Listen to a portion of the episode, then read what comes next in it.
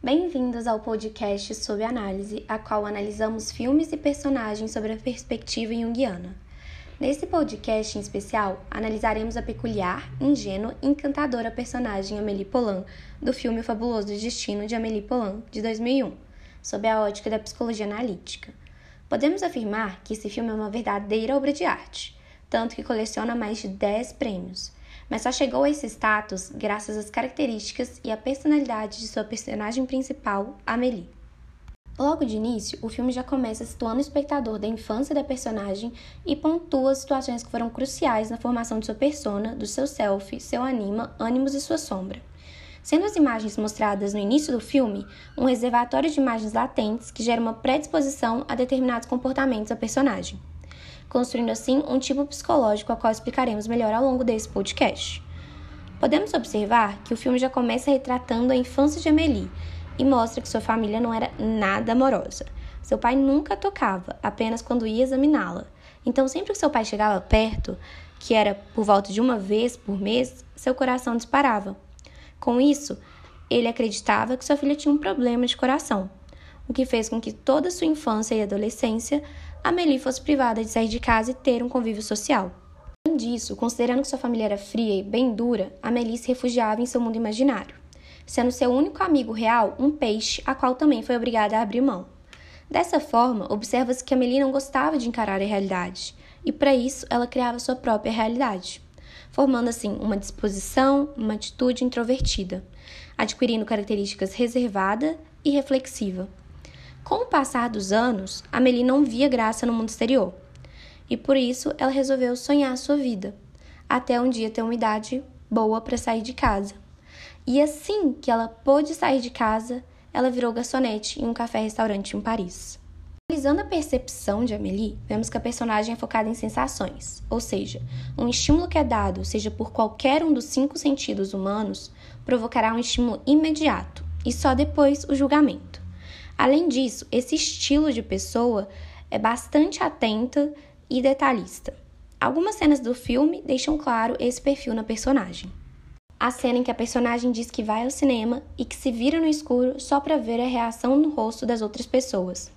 E logo diz que também gosta de reparar nos pequenos detalhes que ninguém nunca vê nos filmes. Exemplo, um inseto passando no fundo da cena.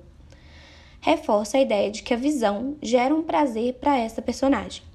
Além disso, a personagem cultiva um gosto peculiar por pequenos prazeres, tais como enfiar a mão bem fundo em um saco de grãos só para senti-los. Então, essa sensação é referente ao tato e quebrar a camada de creme brulee com a ponta da colher, só para ter o prazer de escutar aquele barulhinho, o que refere ao prazer da audição. Logo, o filme coloca que Amélie, adulta, ainda se refugia na solidão e vive reflexiva, se fazendo perguntas sobre o mundo. O exemplo que o filme dá é quantos casais estão tendo orgasmos nesse exato momento? Ou seja, isso reforça sua formação identitária adquirida com a sua infância. Já dentro da função de julgamento, a Melissa encaixa na função sentimento, pois acaba fazendo um julgamento de valor, sendo todas as decisões tomadas de forma empática e harmoniosa. E é dessa forma que a personagem age, Podemos ter claro isso a partir do momento em que Amelie acha uma caixinha em seu banheiro e resolve solucionar os problemas da vida alheia, se tornando extremamente empática.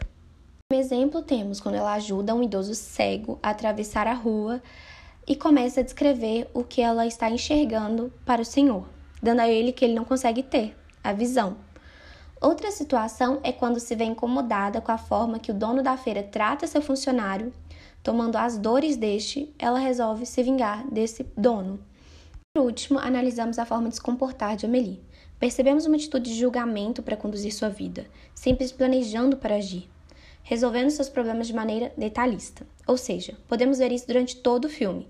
Todas suas ações são meticulosamente bem pensadas e desenvolvidas. O próprio caso do álbum de fotos, enredo principal do filme, em que ela constrói todo um plano para entregar esse álbum e conhecer o dono do mesmo seja, a análise realizada revela que a personagem tem características psicológicas de personalidade ISFJ, onde vemos traços detalhistas, meticulosos, práticos, organizados, protetores e cuidadosos. Entretanto, a forma como a personagem inicia a história é diferente de como ela termina. Amelie termina o filme mais forte, compreendendo que ela não tem ossos de vidro, que ela pode suportar a vida e abrir seu coração, se expondo mais à realidade presente. Podemos concluir assim que, de acordo com Jung, a personalidade de cada indivíduo é construída através de todas as fases de sua vida. Estamos em constante mudança, ou seja, nosso comportamento não é condicionado apenas pela nossa história e acontecimentos, mas também pelos nossos sonhos e metas. O passado é real, já o futuro é um grande potencial que altera nossa realidade presente. Por hoje é só. Até o próximo podcast sob análise.